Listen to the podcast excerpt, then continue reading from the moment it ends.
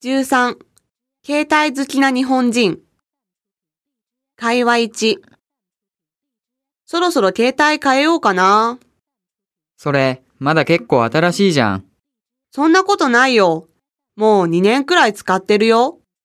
最近すぐ充電が切れちゃうの。バッテリーが消耗してるんだね。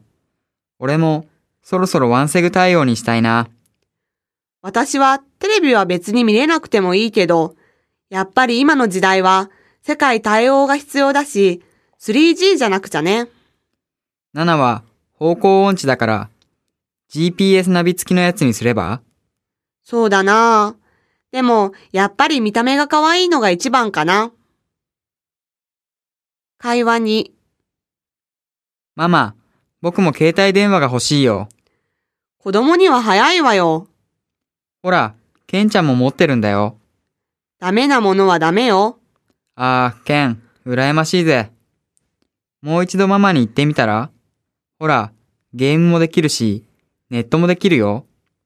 前のゲーム勝負、まだ待ってるから。